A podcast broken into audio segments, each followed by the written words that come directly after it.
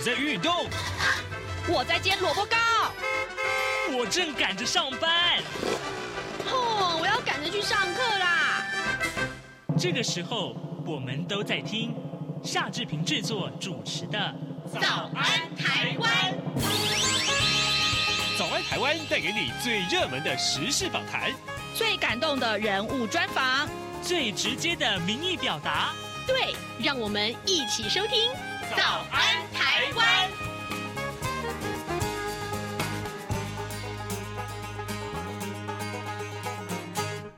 台湾，我是夏志平。今天是二零二三年的三月十四号，星期二。在今天早安现场这个单元里面，志平要为您探讨目前在台湾政坛的一些动向啊。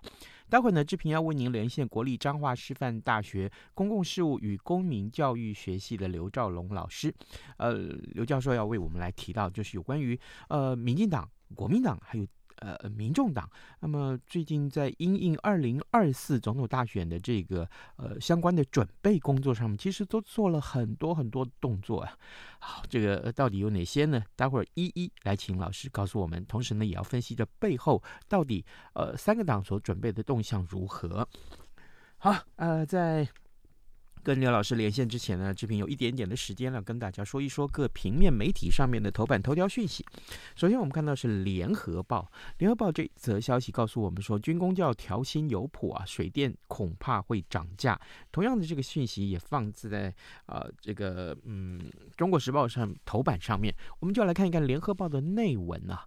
呃，台湾民众痛苦指数有解吗？昨天呢，主计总处的。的主计长啊，朱泽民他首度松口了。他指出呢，如果民众实质所得是下降的，又面临到物价上涨的压力的话呢，那么生活更辛苦。军工教明年如果再不调薪的话，就是连续两年没有调薪了，对军工教来讲是不公平的。所以他认为应该要调涨。而行政院人事总处的人事长苏俊荣日前也曾经松口，他说：“呃，军工教明年调薪是有谱的，呃，将会备妥两到三个方案呢，交由行政院来拍板。”有机会在八月之前就可以定案了。昨天呢，朱泽民也表态，军工教应该要调薪。所以呢，这两件事情放在一起看，真是掀起了热议啊。但是呢，呃，不用高兴太早哈，因为呢，呃，这个原因是在于这个台湾的水电价格恐怕要持续走高了。昨天呢，立法院就建议说，民生电价不应该要调涨啊。但是呢，经济部长汪美花昨天呢，呃，意有所指的说，呃，民生很重要，但是台电也不能倒啊。啊，他呃没有承诺这个电价动涨这件事情，而且呢，呃，基于水情的紧张，两周内将针对南部的这个旱情啊，呃，就是旱就是干旱啊，南部的干旱呢，决定是不是要实施呃这个呃强强制的这个节水措施。那么两个月之内，也将针对高耗水的企业综合检讨，呃，台水公司啊、呃，台北自来水事业处水价结构不一，还有呢。就是这个呃耗水费的这个机制啊，提出检讨跟评估报告。昨天呢，王美花经济部长王美花还有朱泽民都到立法院去报告，而且备询呃，就是接受质询了啊。那么薪资、水电呢，还有这个呃通膨议题，真的是甚嚣尘上。好，这个话题今天啊、就受到这几家媒体的重视。另外呢，我们也看到的是。昨天的奥斯卡颁奖典礼，我不知道你看了没有哈？呃，后来这个我不但昨天后来有追踪到这方面的消息，同时晚上十一点也看了这个现场的转播，当时后来的这个重播。啊，当然这个昨天这部片子也受到大家瞩目，我不知道你看了没有？妈的多重宇宙啊，这个呃。这个片名念起来有一点点觉得好像是在骂脏话的感觉，但是其实真的是很好看，我推荐大家去看一看啊！第九十五届的奥斯卡金像奖颁奖典礼迎来了历史性的一刻，《妈的多重宇宙》的杨紫琼这位呃女演员呢，得到首位的亚裔影后啊，也是继拥抱。呃，艳阳天的荷莉贝瑞之后呢，第二位的非白人影后，这个片子也让童星出道的关继威，还有好莱坞超级演艺世家出身的杰梅里寇蒂斯，呃呃，这那么也成为呃最佳的男女配角，总共夺下了最佳影片、导演、剪辑还有原著剧本等七项大奖，堪称十多年来荣获最多的这获奖最多的这个最佳影片得主。好，这是昨天的奥斯卡，也是大家的关注的焦点。另外，我们来看一看《自由时报》。《自由时报》上面的这个头版头条，则是提到了这个一个弊案啊，就是呃，爆出了收贿乔人士这样子的一个弊端。澎湖县的国民党籍的议长啊，陈呃昭林遭到了讯问，呃，检廉。兵分多路啊，搜索府会车船处消防分队。好，这是今天《自由时报》上面的头版头条讯息。另外，《自由时报》上面的头版还有一则消息，其实也很有意思，就是呃，挺台防卫，英国出售台湾这个潜舰技术跟零件都大增哦。哎，这件事情，各位也许你会觉得说，台湾的武器不是都跟美国买吗？哎。没有没有不是哈，其实英国也有出售的。好啊、呃，这就是今天我们看到各平面媒体上面比较重要的新闻。现在时间早晨的七点零六分十三秒了，我们要先进一段广告。广告过后呢，我们马上就跟刘老师连线喽。从两岸、国际、历史文化与财经等角度透视中国的，这样看中国节目。每周一到周五晚间九点三十分到十点，在中央广播电台播出。如果您对《这样看中国》节目有任何收听想法或意见，欢迎寄信到台北市北安路五十五号，也可以透过电子邮件的方式。节目有两个信箱：二零二零 at rti 点 org 点 tw，或是二零二零零二零三。News at gmail dot com。再次谢谢听众朋友们的收听与支持，请持续锁定每周一到周五晚间九点三十分到十点播出的《这样看中国》节目。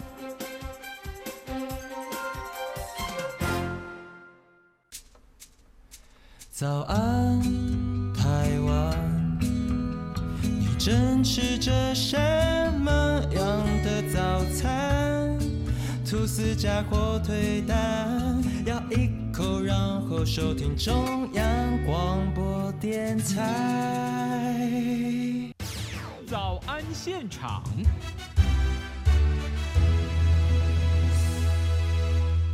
这里是中央广播电台台湾之音，您所收听的节目是《早安台湾》，我是夏志平。此刻时间早上七点零七分五十六秒啊，各位听众，在过完了农历年之后，二零二四年总统大选的这个话题就正式被开启了。那么以今天来计算的话，那么投距离投票日啊，就是明年的一月十三号，已经不到。一呃十一个月了，那这个时候我们要为您连线访问国立彰化师范大学公共事务与公民教育学系的刘兆龙副教授。我们请教授为我们来观察啊，这段时间以来啊，各党在二零二四大选的运作上面有哪些个值得关注的重点？老师早安，早安，主持人早，各位听众朋友大家早。谢谢，谢谢老师再度与我们的连线。老师，第一个问题，我想先请教你啊，民进党的这个这个总统的初选的流程已经开跑了，十六、十七两天啊，呃，就呃这就是这两天都已经开放这个领表，就昨天呃开始啊。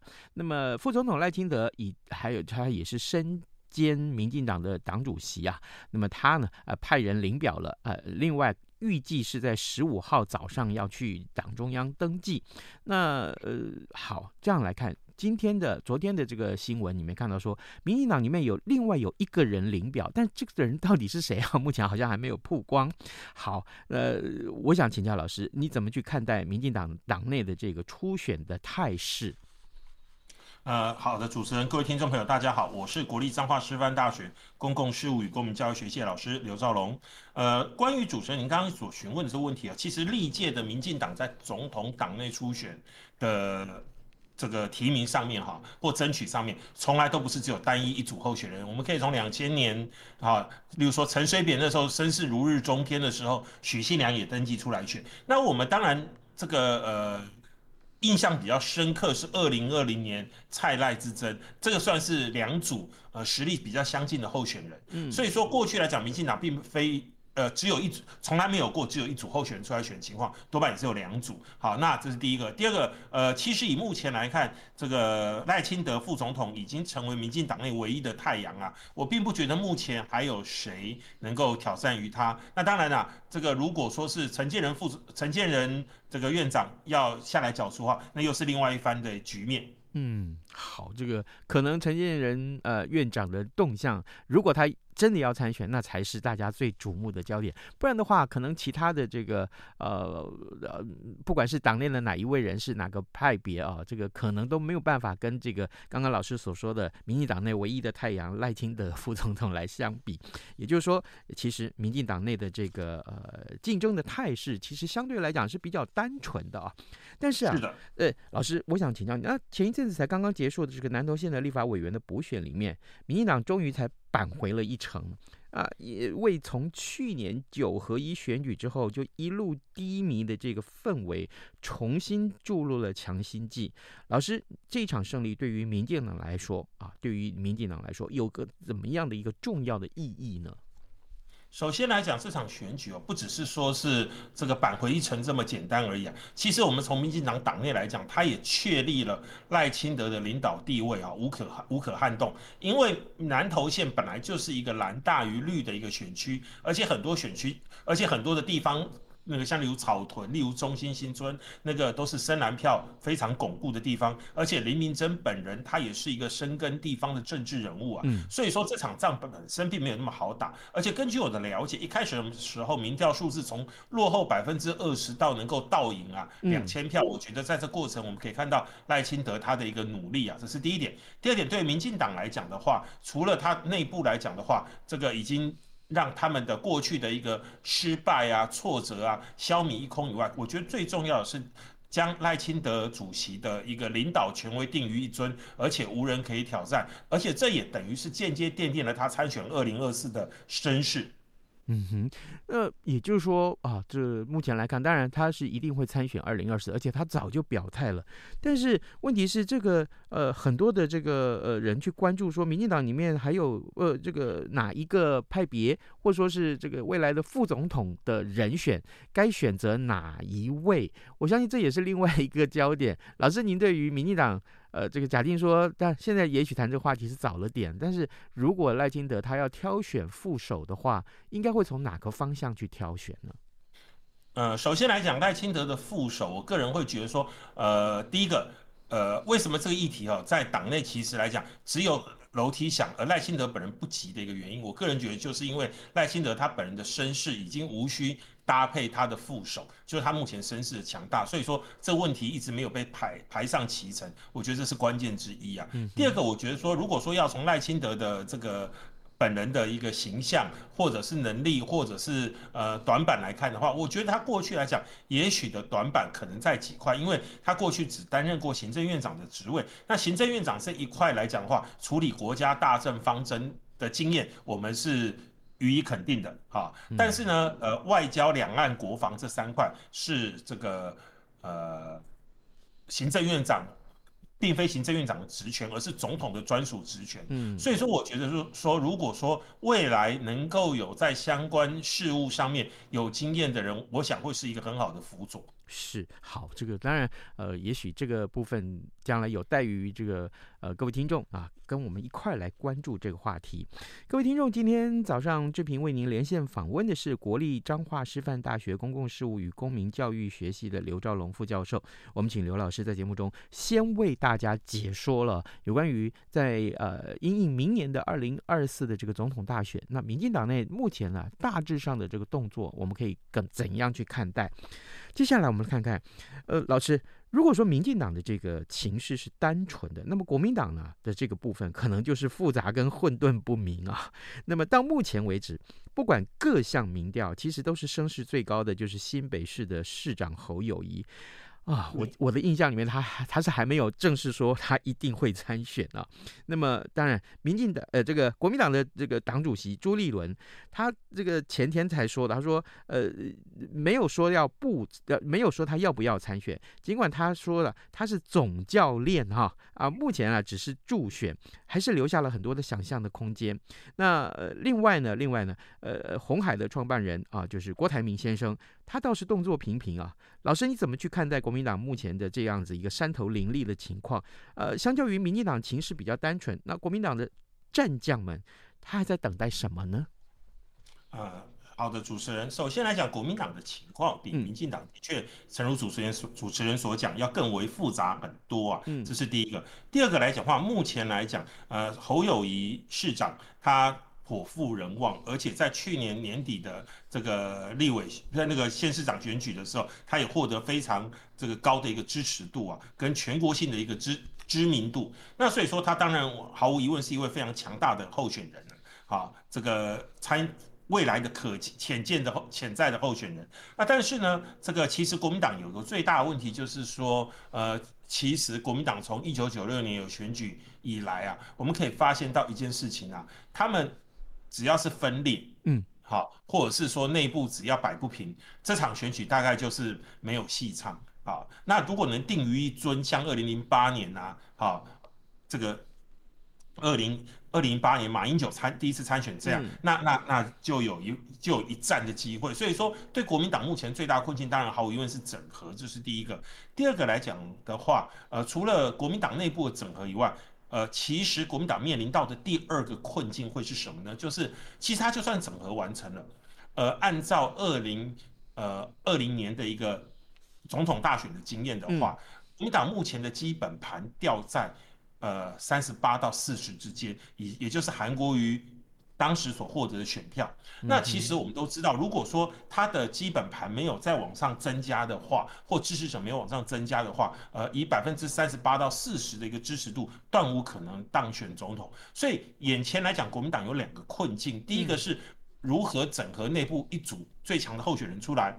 第二个是如何突破韩国瑜当时这个声势极旺的时候，也只获得三十八的困境。那我在想说，这两个问题是国民党要要去加以面对的。嗯哼，好，这个整合很重要，但问题是现在想出来选的人那可真是太多了。这个至少大家都会想说，好，那郭台铭呢？呃，因为最近呃这个郭先生的动作真的很多啊，每个政党都有自己要参选的这个总统的这个竞选机制，其实国民党也有啦。但是呢，呃，这个如果是为了某些人临时修改或量身打造，这妥当吗？老师？其实哈，如果是这样做的话哈，往往是一个政党分裂的开始啊，就是你为某人特地去量身打造一个有利于他的游戏规则，这是第一个。第二个来讲的话哈，国民党现在其实没有什么分裂的本钱呐。如果说真的有发生这个情况，我觉得下一个他面对挑战就是一个或两个，甚至更多很强而有力的候选人考虑考虑脱党，那这个将会重演呐。这个一九九九年。就是两届总统大选，这个宋楚瑜那个另组这个亲民党，或者是说他脱党参选的一个困境啊。那所以说，我觉得国民党他如果要这样做，他可能要去参考过去的经验，是不是有呃分裂的危机？而且眼前这一战来讲的话，国民党他如果分裂的话，等于是直接出局。所以说，我觉得国民党他在这个问题上，他是应该要深思熟虑。嗯哼，那问题是这个。我们看到就是呃，假定郭台铭现在一直在不断的呃寻求，希望能够重回国民党。那他的这个呃有媒很多媒体帮他算了一下，就是好这个呃要突破的这个限制啊，还挺多的。那老师你怎么去看待郭先生的这个这么积极的动作？嗯，首先来讲，嗯，郭台铭他在民间的声望也是非常好，特别是去年在那个 BNT 疫苗的购置上面来讲的话，获得很多人民的一个信赖与支持，这是第一个。第二个，郭郭台铭也是一个非常成功的企业家，这个他的企业治理的经验哈，这个能不能够移到治国上面，这个也给了很多国人的期待。啊，但是呢，郭台铭先生他在参选这一件事情上面来讲的话，其实他。面临的挑战很多，因为我们可以看到他在二零二零年那一次选举时，他也有表态要参选，但是很显然的，就是在党内的各种游戏规则之下，然后功败垂成啊。嗯、所以说，我觉得郭台铭在这次参选的过程当中啊，可能还是要面对二零二零年参选的时候一样的困境啊。也许呃根本就是同一批人在做一样的事，那所以说我才说呃郭台铭。他的参选来讲，还有未来相当不确定的因素很多。嗯哼，好，这个同样要面对二零二零年当时的这个困境啊。各位听众，今天早上志平为您连线访问国立彰化师范大学公共事务与公民教育学系的刘兆龙副教授。我们请刘老师在节目中啊，跟大家分析，呃，目前台湾政坛其实为了二零二四总统大选而忙。呃，刚刚我们讨论到的是民进党和国民党，这向来就是两个在总统大选里面绝对不会呃这个缺席的政党。另外，我们再来看看民众党的柯文哲。坦白讲啊，老师，我觉得柯文哲动作也是很多哈。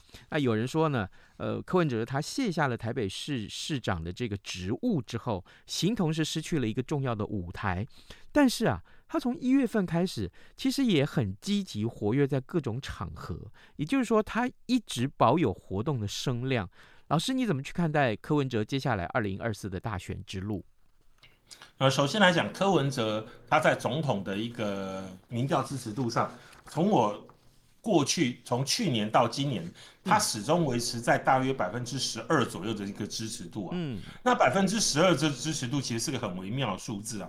这个数字是哈，他虽然无法让自己当选，嗯，啊，但是他也可以让别人当选不了。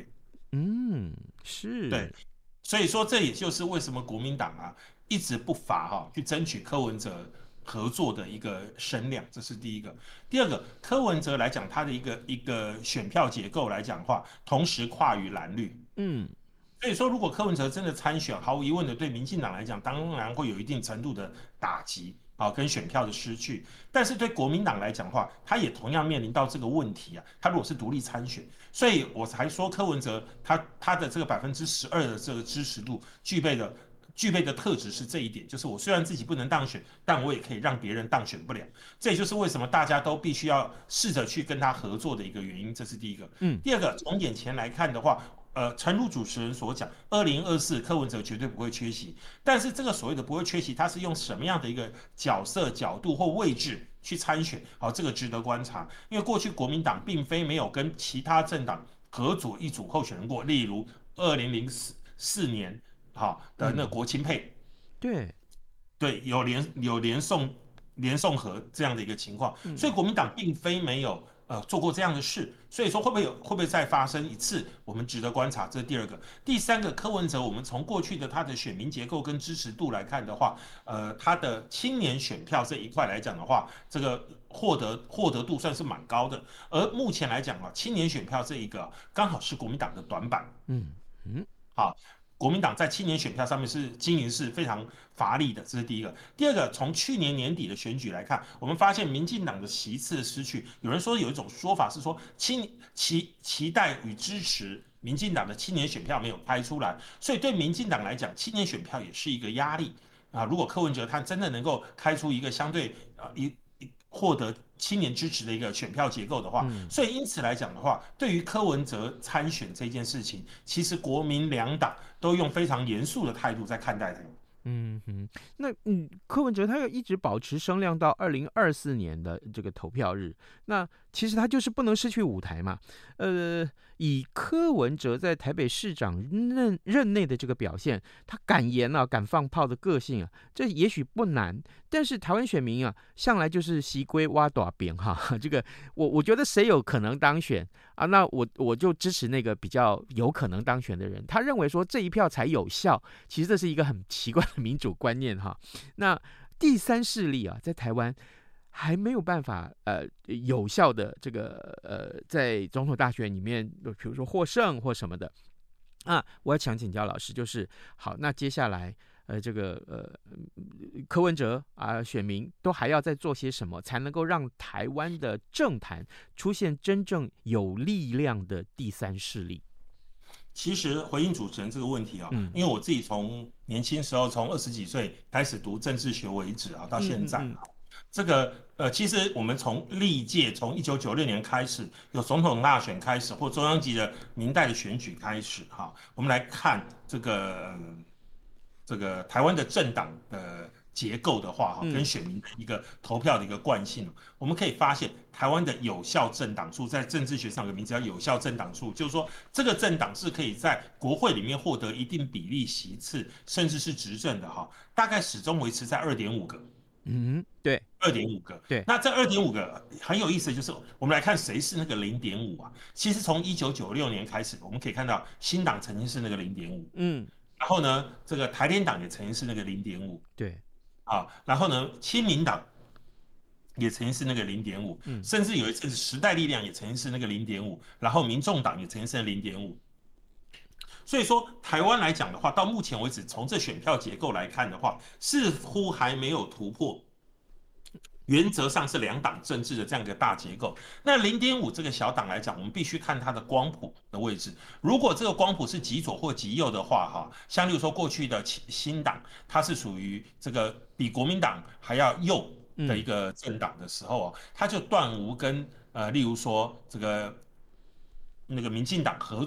合作的可能，那当然台联党是比民进党还左的政党的时候，嗯，好，或时代力量还要更左的政党的时候，他也不可能跟国民党合作。可是这一次来讲的话，民众党它是介于国民两党之间的一个光谱的一个政党，所以它同时具具备了跟两党合作、跟勒索另外一个政党的一个一个本钱呐。那所以说，呃，民众党的角色来讲，可能是过去台湾从呃民主政治发展以来哈。这个非常特别的一个状况，就是它的光谱不是在极左，也不是在极右，它是可能在中间一点，偏中间一点。它同时具备跟两个党合作，也跟两个党对立的一个一个很有趣的一个战略位置啊。所以说，我们觉得说，民众党为什么它的声量始终不坠啊？可能跟它的一个光谱的定位这是有关系的，这是第一个。第二个来讲，柯文哲跟。